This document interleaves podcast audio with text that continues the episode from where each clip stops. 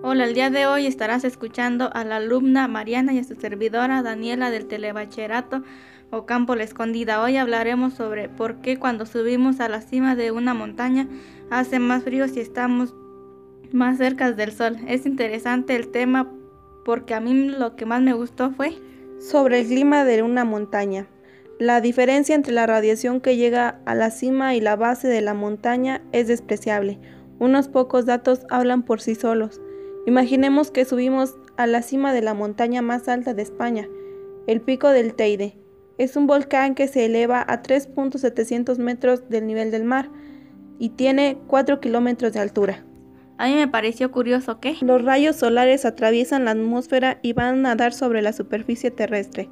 La Tierra se calienta y al hacerlo calienta las capas de aire que están en contacto con ella.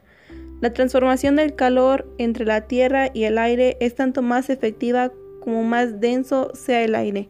Es decir, cuanto mayor sea la presión atmosférica es más cuando aumenta la presión de una masa de aire. Se calienta y al revés, cuando se expande se enfría. Para concluir el tema, a mí me pareció interesante porque nos habla y explica cómo suceden estos fenómenos. Muchas gracias por su atención. Les invito a seguirnos en nuestro canal. Hasta pronto.